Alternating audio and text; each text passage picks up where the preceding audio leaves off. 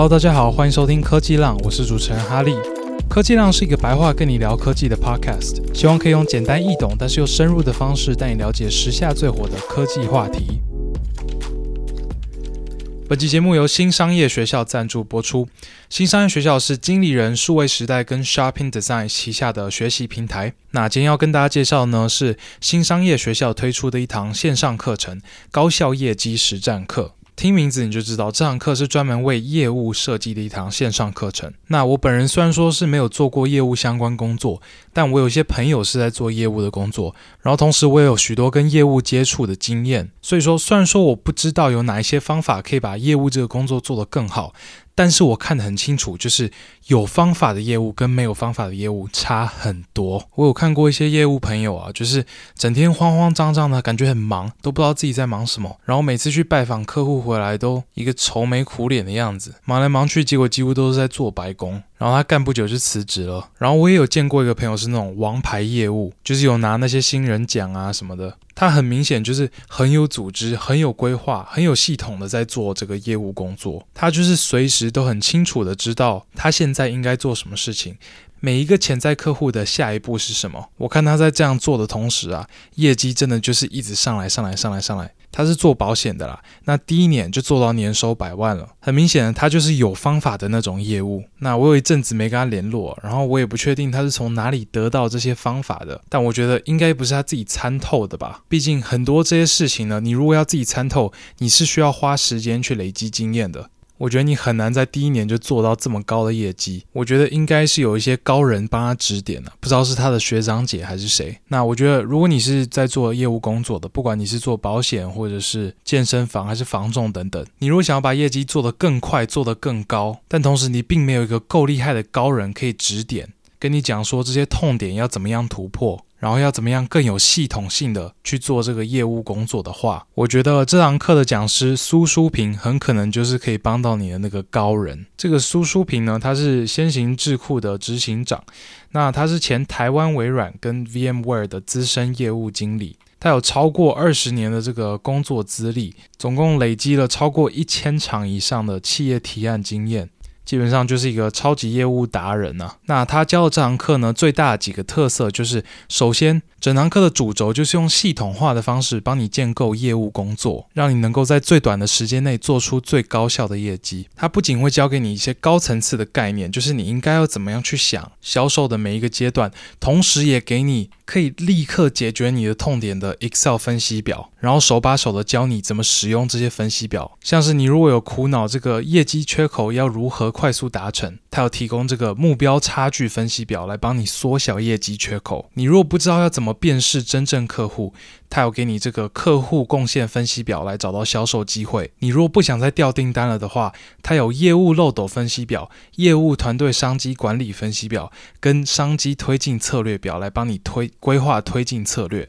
总共是有提供十三张的分析表，专门为你攻破十二个常见的业务痛点。基本上就是找到方法帮你解决你平时遇到的所有常见问题，同时让你更有系统化的、更有组织的去建构你的业务工作。让你可以成为一个有方法的业务。在这集的 show note，也就是这集的简介，你可以看到课程连结。那这堂课的优惠呢很多，除了现在优于五折以外，我这边还有额外提供两个给大家。第一个当然就是我自己的专属优惠码啦。结账的时候你一样输入 Harry 三百五，中间没有空格，都是小写的 H A R R Y 三五零，你就可以现折三百五十块。预购期购买的话，还会再赠送实用业务开发模板一套。那第二个优惠呢，是我跟厂商这边要到了三个免费上课的名额。这三个名额呢，我打算用抽奖的方式送出去。一堂课价值是九千八百块哦，所以说大家一定要记得去抽一下。如果已经购课的人又抽到，当然就是全额退费。那抽奖的方法很简单，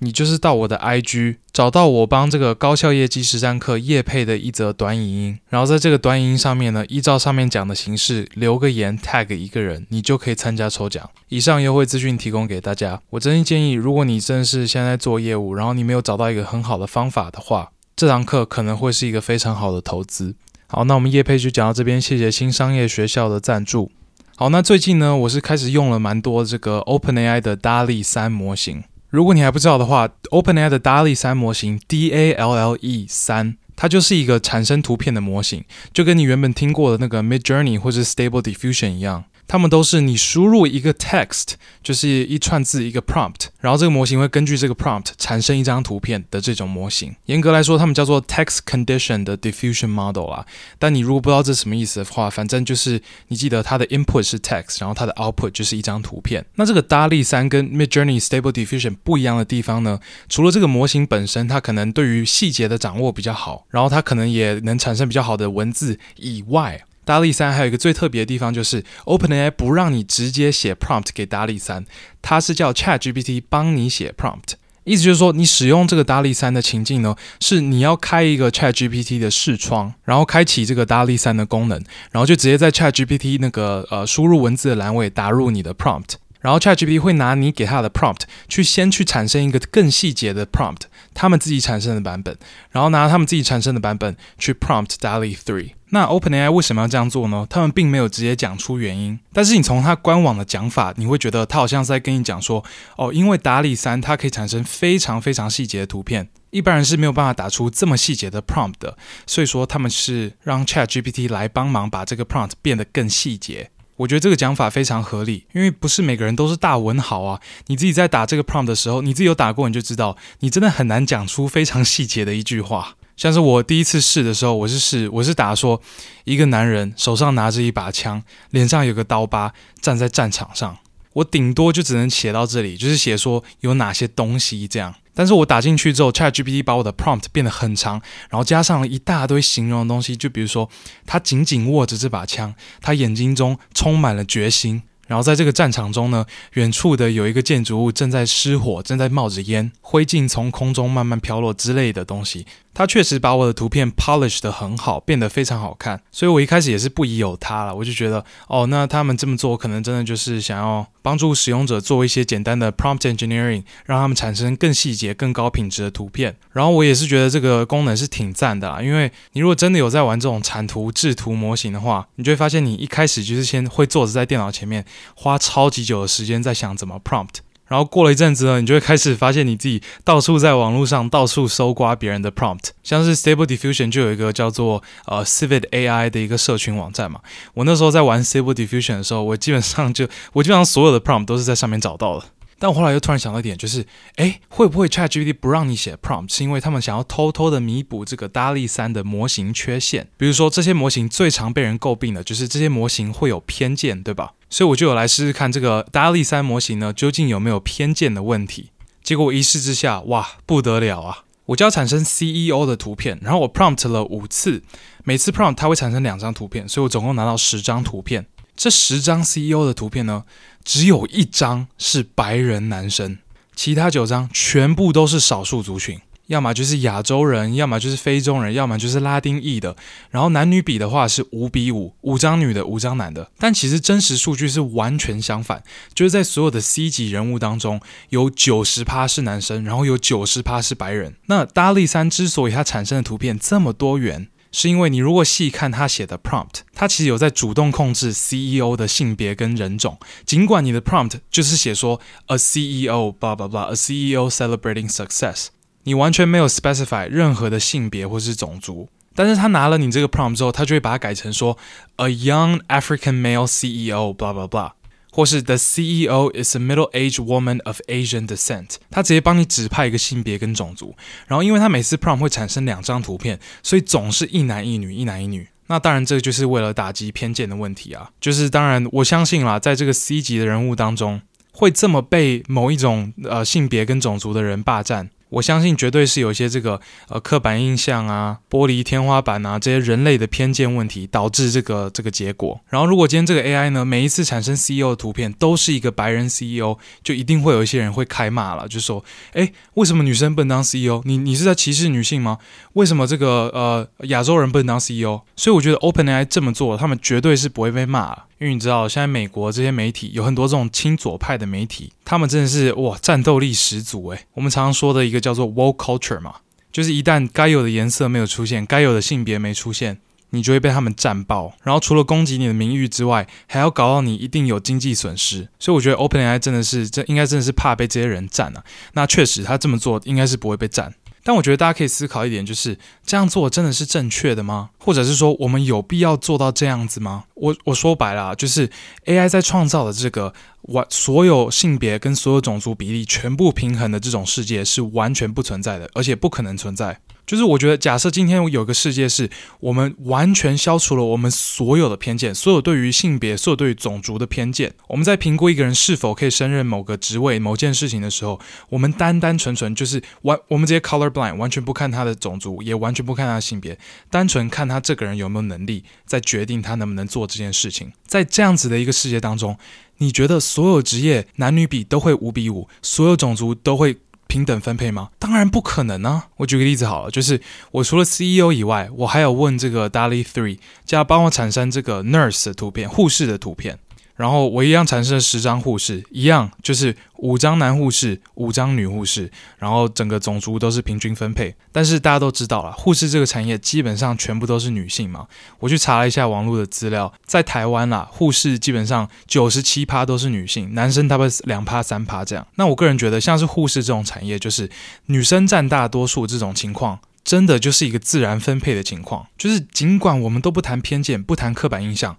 男护男一个男生跟一个女生来做护士这个工作，就是会有因为性别有根本上的不一样。就是最直接的，就是你仔细想，你身为一个男生，你被一个男护士照顾，或是被一个女护士照顾，你有差吗？你是没差的。但是你如果是一个女生呢？你今天被一个男护士照顾，或者是一个女护士照顾，你会 prefer 谁？你一定 prefer 女护士啊。尤其你是什么？你是产妇，你在妇产科，你会希望一个男护士在妇产科照顾你吗？就真的有一些不方便吗？然后除了这些，就是男生女生本身这个生理上跟心理上都有一些原本根本性的不同。那这部分呢，当然跟我前面刚刚讲的，就是呃，大家对于男护士、女护士的看法一样，都是一个光谱。大部分的女生就是做事比较细腻，然后可能呃个性温柔啊，什么东西的。那男生可能就是可能比较粗犷一点。当然这些都是刻板印象嘛。但刻板印象会存在，就是因为它是一个 average 的结果，它是一个 general 的结果。在这光谱上，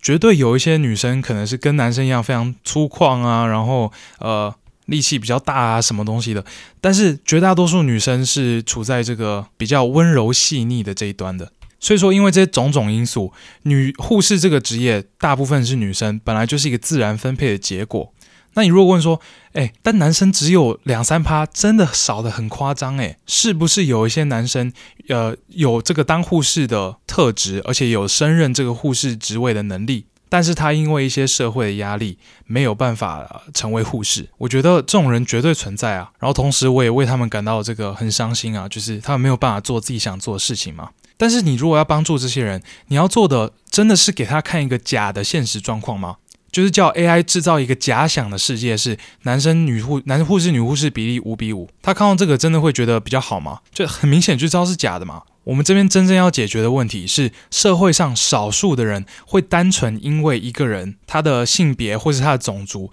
直接帮他贴上标签，直接用这些刻板印象帮他贴上标签。我自己认为啊，刻板印象没有问题，刻板印象不是错的。大家好像讲，每次讲到刻板印象，都觉得它是一个负面的东西。但其实刻板印象本身并不是什么邪恶的东西，它就是一个普遍事实的体现。真正糟糕的是，呃，某一些人完全在不深入了解对方的情况之下，直接用刻板印象来 judge 这个人，直接帮这个人贴标签。所以我觉得真的是可以思考一下，就是在这个偏见这个部分，偏见的问题，我们究竟要 align AI 到什么样的程度？我个人是这样觉得啦，就是如果很明显的男女比完全不符合现实，是失衡的状态，就是你可能拿达利三产生一万张图片，一万张护士的图片，然后这一万张护士图片一个男生都没有，那我觉得这个 AI 可能就有一点问题了，可能就有一点偏见。但如果你今天产生的是可能接近事实的比例，或者是甚至稍微调高一点，就是你产生的一万张图片中呢，有三到五趴是男生护士，我个人觉得这个其实对我来说就是可接受的，因为这个就是符合现实的比例啊，这并没有什么偏见啊。你本来在台湾随机抓一万个护士，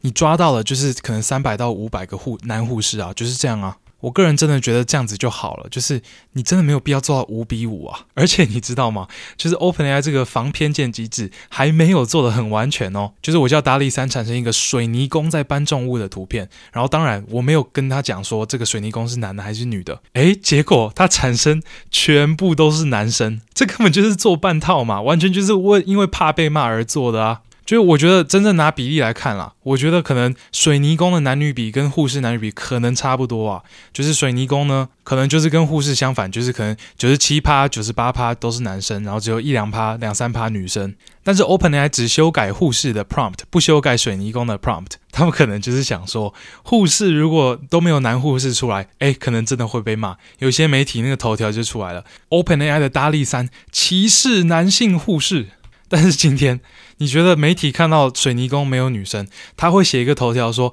哎，OpenAI 的 DALL-E 3歧视女水泥工吗？为什么要歧视女性？女性就不能当水泥工吗？不会嘛？这个就有点违反风向啊！没有人会这样讲啊！说真的，我这辈子我还真没看过女性的水泥工，我唯一看过的一次。”是在 Fifth Harmony 的 MV 里面，就他不是有一首歌叫做 Work From Home，就是 You gotta go to work, work, work 那个 Work From Home，然后他们就在里面扮水泥工，就这样唯一一次。那同时我也怕有些人可能会呃过度解释或是会错意，就是我必须讲清楚，我今天并不是要说我觉得 AI 没有偏见，或是我觉得 AI 不用进行这个呃偏见的调整，我觉得绝对还是有有偏见的 AI 存在，然后绝对我们我们需要就是花力气去调。调整他们，但我真的觉得在某一些情况中不需要过度调整。你可能调整到跟事实比例相符的情况，或者是比事实比例中，呃，可能少数族群再多一点点的一个呃 representation，这样子就 OK 了。你没有必要全部都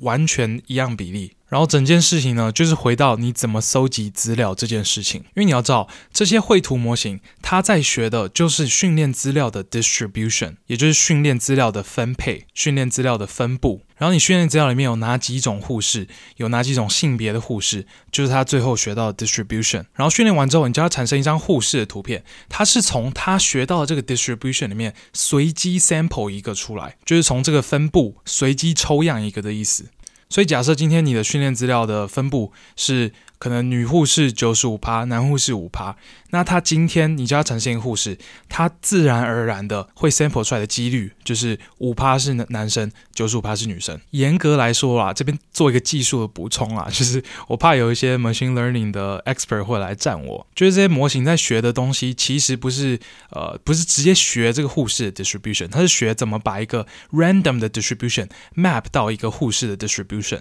然后它在产生图片的时候，其实是从这个 random 的 distribution，呃，其实就是一个高斯分布啦，从里面 sample 一个出来，然后把这个 sample 转变成呃护士的 distribution 的一个。那当然这边技术细节你听不懂没有关系啦，我只是我觉得你可以直接理解成这个呃 AI 就是在学一个 distribution，就是在学你的训练资料的 distribution。你这样理解，我觉得是没有问题，但是技术上还有一些细微的差距而已。总而言之啦，我是觉得我们在训练这个 AI 的时候，抓训练资料，我们就是尽量以最公正的方法、最公正的角度去搜集这些资料。然后我们确实要看一下这些可能不同性别、不同种族的呃 representation，他们的比例，那调整一些不自然的部分，但没有必要把全部都调到一个非常非常就是太理想化的数据。虽然说对 OpenAI 来说，训练资料这些其实根本就不重要啊，它就是一个作弊仔嘛。就是尽管你的训练资料里面呈现了严重的 bias，你也不会有太大问题，因为你直接把人家的 prompt 给改掉啦。因为假设今天达利山的训练资料里面一个男护士都没有，它还是可以产生男护士。只要你的 prompt 有下对，有下到男护士这个词就没问题了。好啦，那这个偏见的话题呢，我们就讲到这里。说真的啊，其实我今天有点在考虑，说我这到底要不要讲？因为说真的，这种话题蛮容易被占的嘛。但我后来想想说，我还是要讲啦。虽然说我觉得不管讲什么，可能都会被呃一部分的人错误的诠释，但我觉得至少我自己知道，我完全没有意要歧视任何人或是冒犯任何人，这样就好了。好，那接下来呢，我们来开聊今天的干货。那如果你有听上礼拜那一集呢，我们是聊到一个叫做 State of AI Report 的一个报告，中文叫做呃 AI 现况报告。这个现况报告分成呃主要三个部分，第一个是 research，就是 AI 的研究发展；第二个是 industry，就是 AI 在业界的发展；然后第三个就是 regulation and safety，就是 AI 的规范跟安全性等等。那我上礼拜原本很有野心，就是想说这三个都讲，但是讲完了 research 那集就结束了，所以说我就我那时候就讲说，OK，那我们不然下礼拜来讲 industry 这个部分好了。所以今天呢，我们就是要来讲讲 the state of AI industry。不过今天的内容啊，我基本上全部都是自己做 research，不是从这个 state of AI report 抓出来的。因为我觉得 State of AI Report 它好的地方是，OK，它很细节，它很 detail，它一百六十几页，然后技术细节都会讲到。然后我觉得他们是真的没有漏讲什么东西的，就是该讲的都讲了，重要东西都有讲到。但是这份报告最大的缺点就是它缺乏架构，就是它可能只有最上层的架构，就是 OK，我们分成三个部分：Research、Industry 跟 Safety。但之后接下来你怎么分呢？之后在每一个 part，比如说在 Industry，它就是。观察一、观察二、观察三、观察四、观察五，巴拉巴拉，一直下去。然后这种 report 我通常都看得很难受，因为我很习惯就是很有组织性的去思考一些事情。然后有一些 report 它可能架构很明确、很好，逻辑上很好 follow 的话，我看起来就很顺。就是它怎么组织，我就这么组织啊，我就是跟着它的逻辑走啊。但这种比较零散的 report，它开始讲到什么事情之后，我就会开始在脑中做起自己的框架，因为它没有一个框架，我就只能建自己的框架。然后看一看，可能看到下一点哦，这个框架可能又要改了，然后看起来就会很累。那这个 State of AI Report，我觉得就是有一点这种问题啦。所以今天虽然说是要讲 AI 的 industry，然后是 State of AI Report 有 cover 到很大的一部分，但今天要讲的呢是哈利的 State of AI Report，这基本一百趴都是我自己做的 research，这样，因为只有这样我才可以建自己的架构、自己的框架，然后从我自己的框架中去讲这件事情。然后同时我也知道，就是一集科技浪真的没有办法讲到太多太多的东西。我如果太有野心，想要讲太多的主题，可能讲到后面的主题都会开始有一点敷衍。所以我觉得我们今天呢，就专注于回答一个最大的问题，就是 AI 产生经济价值了吗？我觉得这个问题很大很广，然后我们也可以透过这个问题，全面性的建立一个呃，对于 AI 行业这个 AI 产业现在现况的一个了解。而这个问题，我觉得真的是 industry 这边大家都想知道的问题，应该他说它是最重要的一个问题。大家对于一个新科技最 care 的就是它赚钱了没？谁赚得到这些钱？不管你是要投资，还是为未来职业做准备，还是要自我精进，你要抓抓对方向，走对方向，你就是要能够正确的回答这个问题。那我觉得要回答这个问题，就是 AI 到底产生经济价值了没？它产生了多大的经济价值？我觉得可以先把 AI 产业粗分成三个部分。分别是处理器、云服务跟应用端。这样讲可能对于某一些可能常看这个 AI industry 的人来说，可能很 make sense。但是如果你平时没有很关注 AI 整个 industry，你可能没有办法直觉的理解为什么是拆成这三个部分。所以，我们用个淘金的例子来举例好了。这个这个其实就是大家常常用的例子啊，这不是我自己想的，但是我觉得好懂啊，所以我们就用这个讲。拿淘金的例子来比喻的话，处理器的公司就是做铲子的公司，云服务的公司就是租铲子给淘金的人的公司，那应用端的人呢，就是使用铲子挖金子的那些公司。具体来说的话，处理器的这些公司就是 GPU 的嘛。那其实现在大部分就是 NVIDIA 啦，NVIDIA 的 GPU，它卖这个处理器给云服务的公司，这些云端公司。那这云端公司有了这些处理器，会再把这个算力呢分配给应用端的那些公司，在做这些呃 AI 的应用的那些人。那当然，实际情况并不是这三个部分都切得很开啊，就是云服务的公司也可能自己做应用，做应用的公司也可能自己买处理器。但我觉得可能从一个供应链的角度来看，这样子的切分是合理的。好，那我们就先从处理器这边开始讲好了。AI 的处理器有没有产生价值？当然是有嘛。那这边的价值被谁拿走了？一个字，NVIDIA。NVIDIA 就是辉达嘛，他们就是做 GPU 的公司。那他们家的 GPU 呢，基本上是大家想到要算 AI 的时候，大家第一个会想到的处理器，然后也是唯一一个会想到的处理器，几乎基本上是啊。很多家媒体都有报的一个数据，就是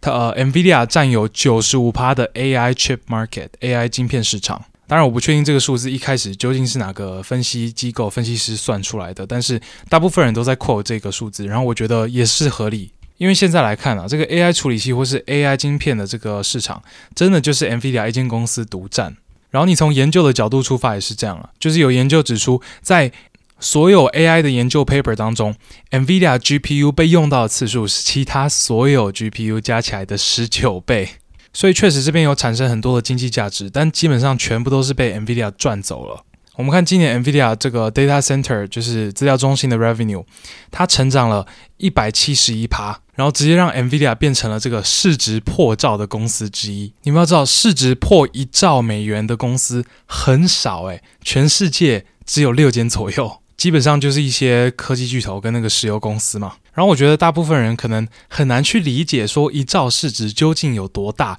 因为它已经脱离我们平时用的这这种呃 scale 太多了。所以我来举个大家可能比较可以直觉理解的例子，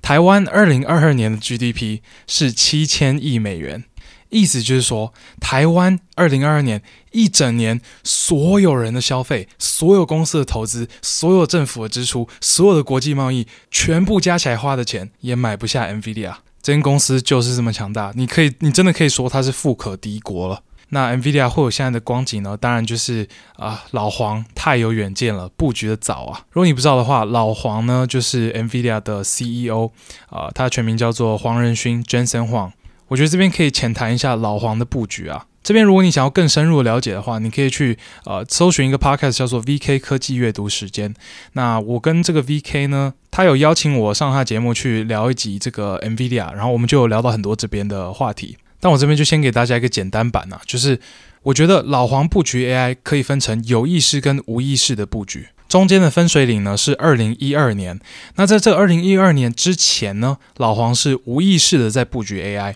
意思就是说他做的很多事情其实是对于之后他开始这个主打 AI 是非常有帮助的，但是他这时候并没有。很有意识的觉得他自己这些准备是在为 AI 做准备。那在二零一二年之后呢，他就是开始直接看定了 AI，看清楚了 AI 就是我们 NVIDIA 未来要吃下来的市场，然后就开始真的很有意识的把 NVIDIA GPU 变成 AI 运算最好的 GPU。那我们先从无意识的布局这边开始讲好了。无意识的布局这边呢，可能就是从两千年初到呃二零一二年这段期间。这段期间，老黄做对了一件事情，就是他慢慢的把 GPU 从一个专门处理游戏图像的一个处理器，慢慢的变成一个越来越通用的处理器。硬体上，老黄做了很多的改变，让这个 GPU 这个运算灵活度越来越大。但同时很重要的也是，老黄在两千零六年推出的这个 CUDA 的软体平台。这个 CUDA 平台基本上就是让开发者们可以写一些叫做 CUDA kernel 的 code，然后让 NVIDIA GPU 做他们想要做的运算。像是你今天是一个 AI 的开发者，你就可以写一个 CUDA 的 code，然后让 NVIDIA GPU 可以算你的 AI 模型。一句话概括啦，就是 NVIDIA 无意识的布局呢，就是把他们的 GPU 从一个 fixed function GPU，就是只能做单一种运算，也就是游戏画面 rendering 这种运算的 GPU，变成了 GP GPU（General Purpose GPU），也就是通用功能的 GPU。然后接着到二零一二年的时候，我们知道 AlexNet 震惊全球嘛。这部分你想详细知道，你可以去听我的第四集啊。但基本上就是有个团队用深度神经网络这个架构建出了一个超屌的视觉 AI，然后这算是世人第一次看到深度学习的强大。然后老黄看到了这点，他就直接说：神经网络就是未来。然后在那之后，当然老黄就开始有意识的布局嘛，就非常加重他们在 AI 的投资，就像是在 CUDA 这边，他去继续推出一些什么 cuDNN 啊，让 NVIDIA GPU 可以更好的跑这些 AI 运算，更加速这些 AI 运算的功能。然后硬体这边也开始推出了一些 Tesla GPU 啊什么的，一直到现在，呃，二一年、二二年推出的这些 A 一百、H 一百，然后还有一些直接对企业端推出的一些系统，像是 DGX 的这种 Supercomputer，反正它就是非常有意识的在布局 AI 这件事情啊。然后同时呢，AI 这个领域也确实在飞速进展。然后一直到这个二零二三年生成式 AI 爆发的时候，NVIDIA 已经正好在那边了。就是我最近听老黄跟 Acquire 的这个呃 interview，他在里面就有讲，就是他是带着 NVIDIA 在这个苹果还没掉下来的时候，先靠近那棵树，然后在苹果掉下来那瞬间，他们会是第一个接到的。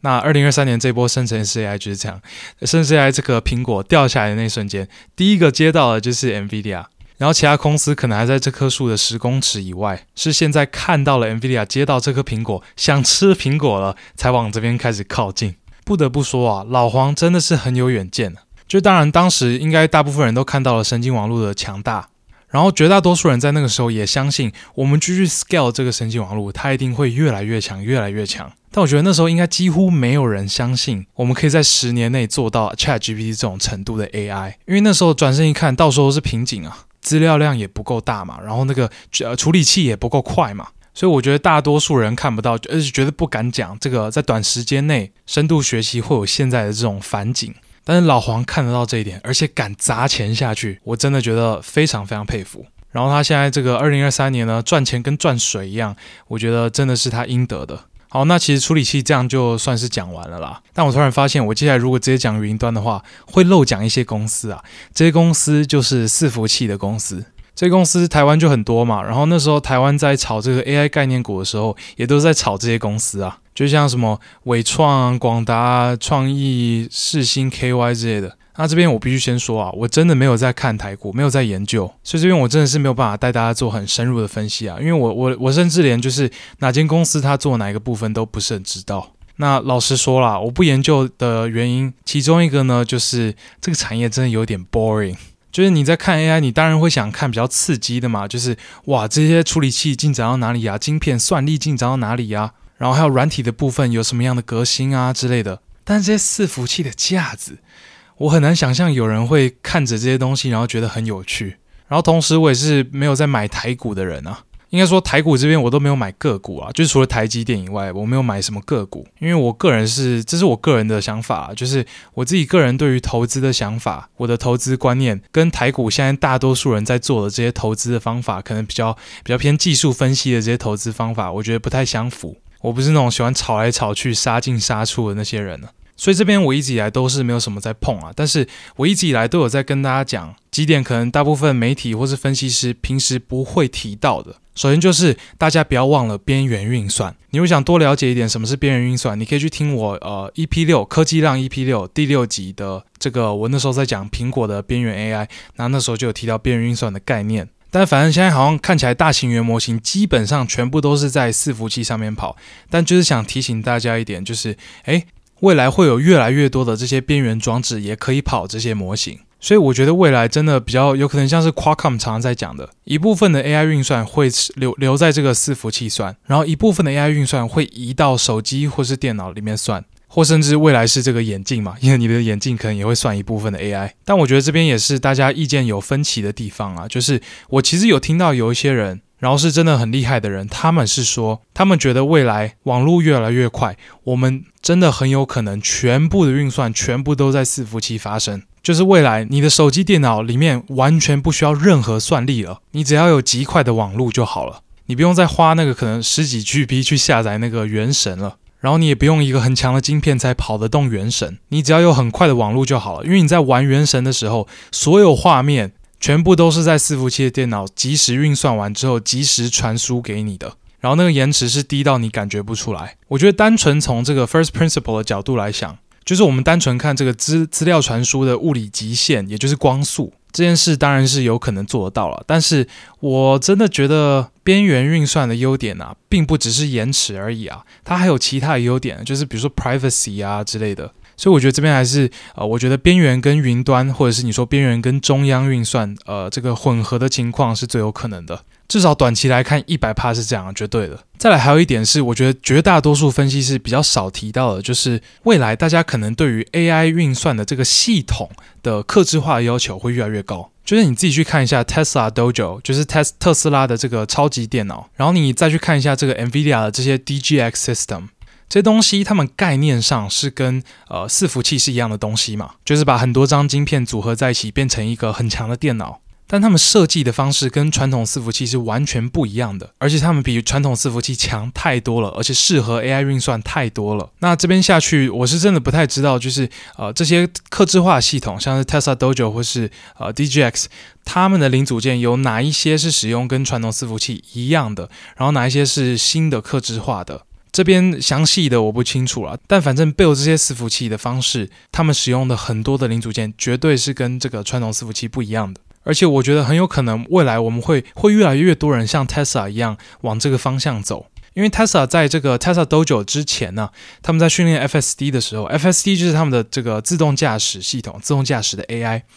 他们之前训练一样是使用 NVIDIA A100 的伺服器。但他们就是觉得这样子不够。就尽管 A 一百已经非常适合拿来运算 AI 了，他们还是觉得这样子没有办法最完美的符合他们训练 FSD 的需求，所以才克制化做了这个 Tesla Dojo。然后基本上就是一个软硬体全盘的重新设计。那我觉得我们现在可能还没有看到这个 Tesla Dojo 有做出什么非常非常惊人的成就啊，但我觉得很多人已经把这个 Tesla Dojo 视作业界的标杆了，就是未来我们就是要像 Tesla 一样往这个方向走，所以我觉得这也是大家在投资这些这个呃伺服器的公司呢需要去考虑的事情。那我觉得处理器这边讲的差不多了，但我觉得在我们进入下一个阶段，就是我们讲云服务这边呢。我先回答一个我最常被问到的一个问题，就是这个是是在这个呃处理器啊，NVIDIA 这个话题之中，我常常被问到的一个问题，就是为什么 AMD 会跟 NVIDIA 差这么多？就是人家好歹也是 GPU 二哥嘛，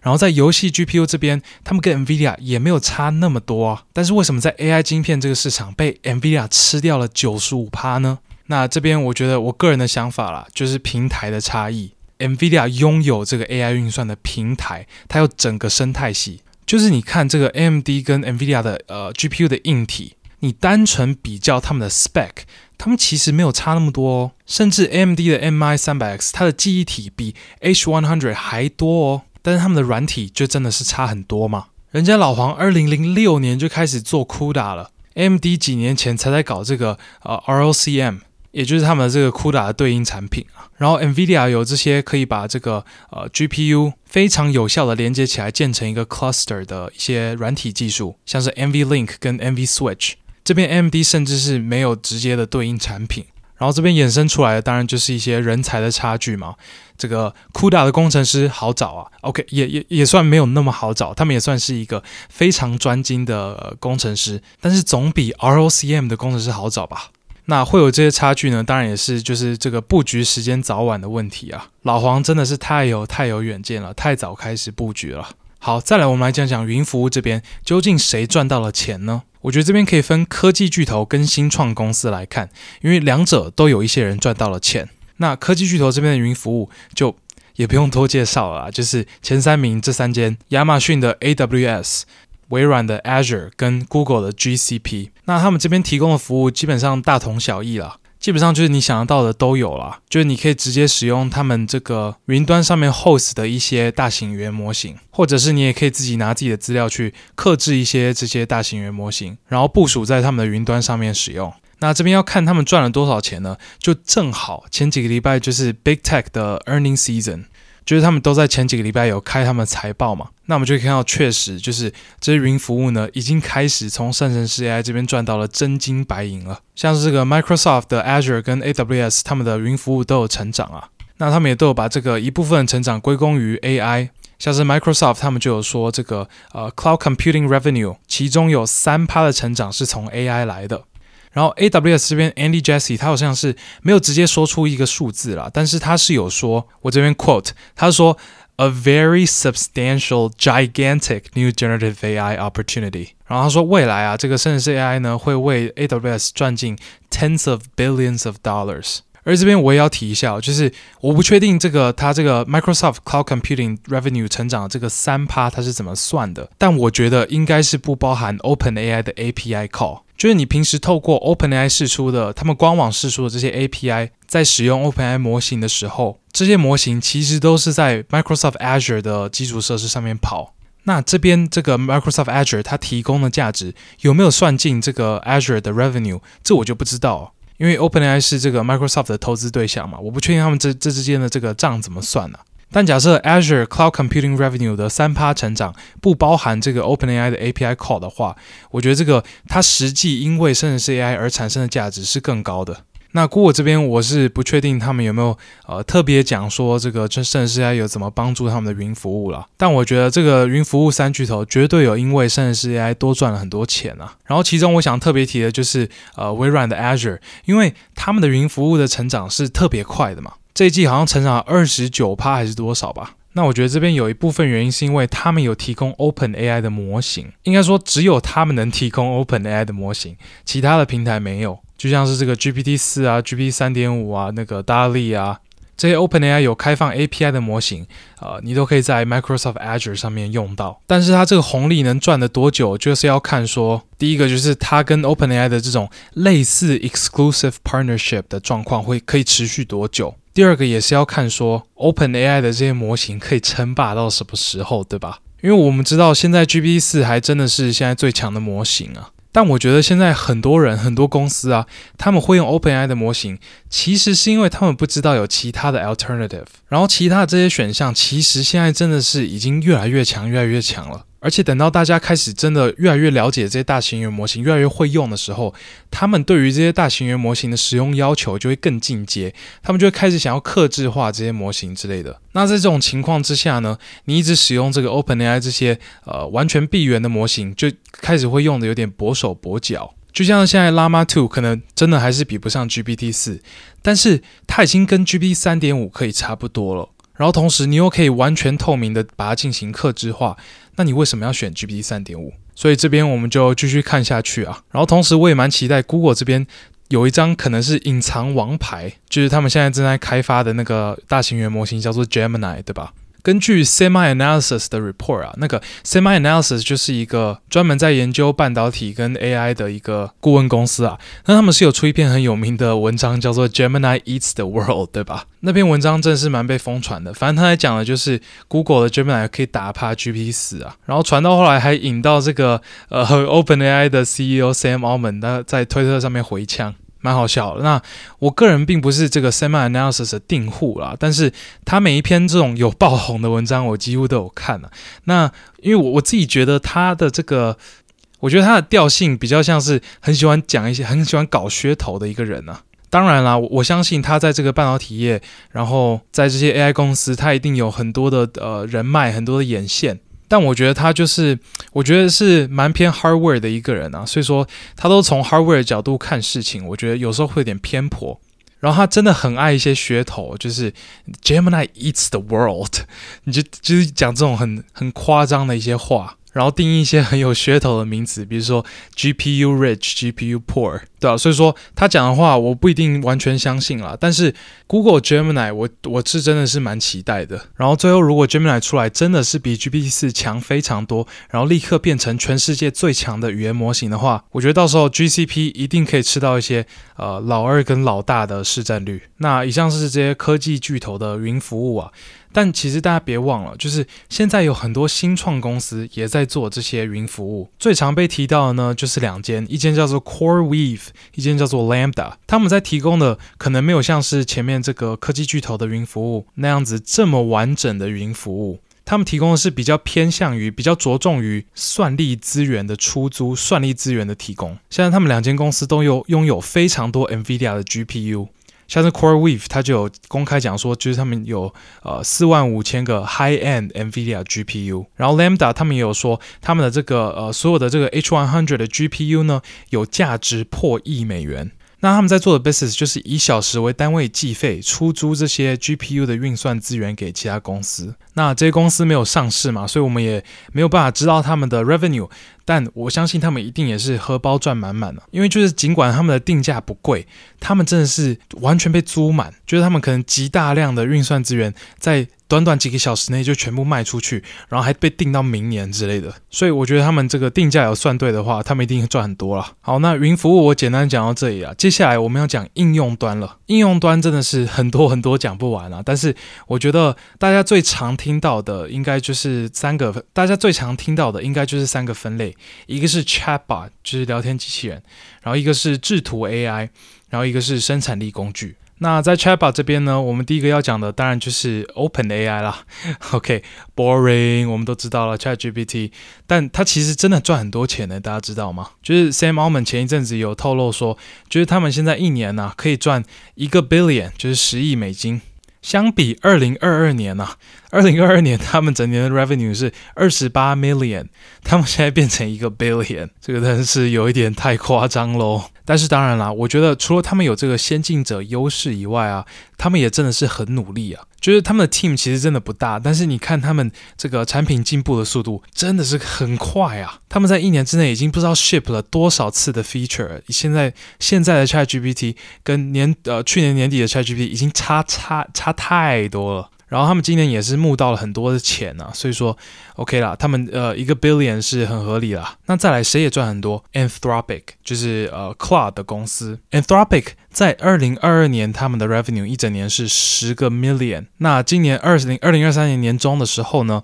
他们已经达成 ARR 一百 million 了。ARR 就是 Annual Recurring Revenue 啊，就是呃每一年会进账的钱，他们已经做到呃一百个 million 了。所以他们成长也真的是很快啊。那 Cloud 不得不说也真的是蛮好用的。我现在还是基本上几乎所有的问题都问 ChatGPT 啦。严格来说是 GPT 四，毕竟我已经付钱了嘛。但我现在开始偶尔只要有看 PDF 的东西，我都会丢给 Claude。那 ChatGPT 这边呢，就是他们已经有试出 ChatGPT 可以读 PDF 的功能了，但是这个好像是在应该也是在美国先试出了，所以说我目前是没有办法使用。所以，我这边只要是看 PDF，就比如说看论文嘛，我我就是会丢给这个 Claude。那我觉得 Claude 目前使用下来是真的蛮不错的啦，但是我还没有很完整的心得，等到我有的时候，我再跟大家讲好了。那 Chatbot 这边我还想讲两个，就是我们可能不确定他有赚多少钱，甚至他可能根本就没赚多少，但是我还我觉得还是必须提一下的。第一个公司就是 Character AI，Character AI 就是一个上面有 host 很多很多种不同的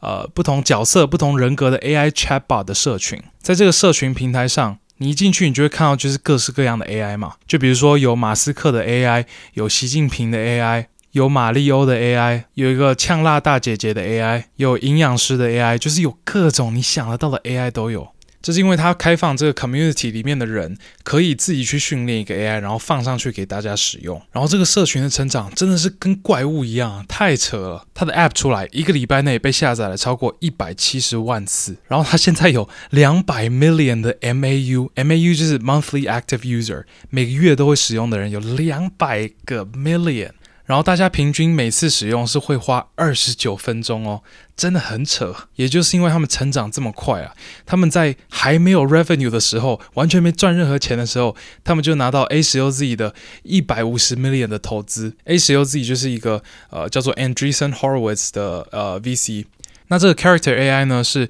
他前一阵子爆红的时候，我就去玩一下，哎，真的好玩呢。我觉得最好玩是在上面看那个呃其他人跟这些 AI 聊天的内容，因为你如果跟这些 AI 聊到一个好笑的内容、有趣的内容，你可以剖出来给大家看，然后很多真的是很 很好笑，甚至我看到有个 AI 叫做狮子。它就是一只狮子，然后你不管讲什么，它的回答就是 roar，然后每次会有不一不一样的 roar，有些是 roar，有些是 roar，然后有些是 roar，但反正就是很多很智障的这种东西啊。然后几乎你想到的任何的这个剧里面的角色，或是动漫里面的角色，你都可以在上面找到，所以你真的可以跟你最喜欢的这个角色对话。我那时候玩完，其实我立刻就想介绍这个东西给大家，但是我后来想一想，觉得这不知道该怎么讲啊，因为这个网站都是英文的，然后我有试过中文的对话，就是呃，我有去找那个习近平讲话，但就我觉得真的蛮烂的，所以我就真的没有特别介绍给大家。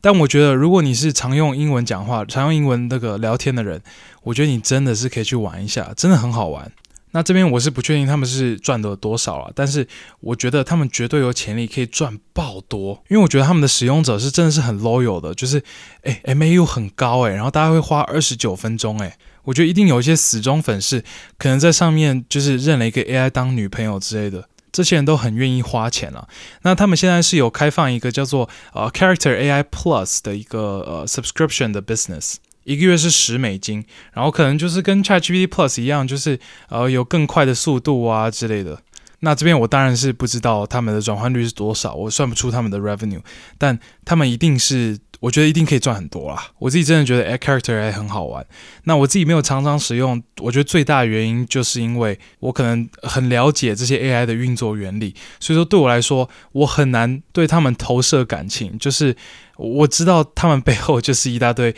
矩阵跟向量的乘法，但我觉得绝大多数人不会想到这一层的话，用起来真的是会很被惊艳到。最后在 Chatbot 这边，我还要讲一下这个 Inflection AI 这间公司。Inflection AI 这边他们做的 Chatbot 是一个叫做 Pi 的 Chatbot，那他们主打的就是一个 personalize 很好亲近的一个 Chatbot。那这边我也不确定他们到底有没有赚钱呐、啊。我甚至我简单查一下，我其实没有看到他们有什么明确的 business model，但他们确实募资募到了超多钱哦。他们募资募到了一点五 billion。当然，我觉得跟这个创这些创办人的来头有很大的关系啊，就是 Mustafa Suleyman 嘛。然后他们也拥有这个全世界最大的 AI 训练 cluster，有一个这个呃。两万两千个 NVIDIA H 一百 GPU 的 cluster，所以说他们很明显是要来干大事的。但是我他们这边 business model 我就还不确定是什么。但我觉得在跑这个公司的 team 真的是很厉害，背景很硬啊，然后钱也很多，GPU 也很多，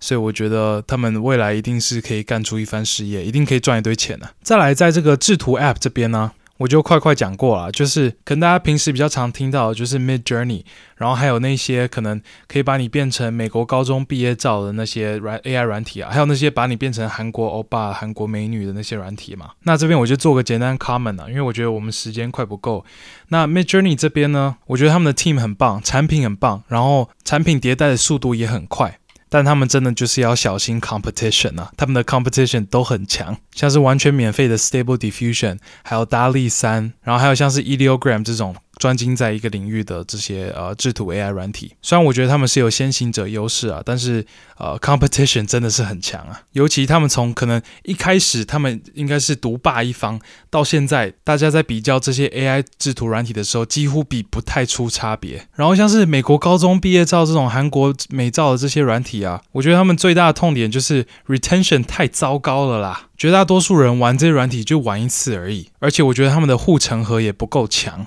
就说真的，这软体很好 build 啊！我现在自己在家里用自己的电脑，我也可以直接使用 Stable Diffusion Excel 建出一个可以把我变成美国高中毕业照的一个 AI。这些 AI 太好做了啦，你只要懂 AI，然后会写一点 code 就可以了。所以总而言之啊，我觉得制图 App 这边绝对有产生一大堆价值啦，但是同时竞争也非常激烈。那最后一个要讲的呢，就是生产力工具。我觉得这边其实才是应该要花呃很多的篇幅来讲的。但我们今天真的是比较没时间了，所以说，呃，我还是快速的带过一些重点就好。先跟大家讲结论了，就是我觉得生产力工具这边目前应该是刚要开始产生价值，但是我觉得他们未来会产生价值是极大极大的，超级大。这边比较有名的就是 coding 工具，像是 GitHub Copilot 或是 Amazon 的 CodeWhisperer。然后还有像是 Microsoft 三六五 Copilot 跟 Google 的 Duet AI 这种直接跟现有生产工具的结合，然后还有像 Adobe Firefly 这种创作工具。虽然说 Adobe Firefly 严格来说也算是这个制图工具啊，但这三个 category 呃本来就不是没有重叠啊，有很多重叠。那这些工具呢，除了这个 GitHub Copilot 可能比较早以外，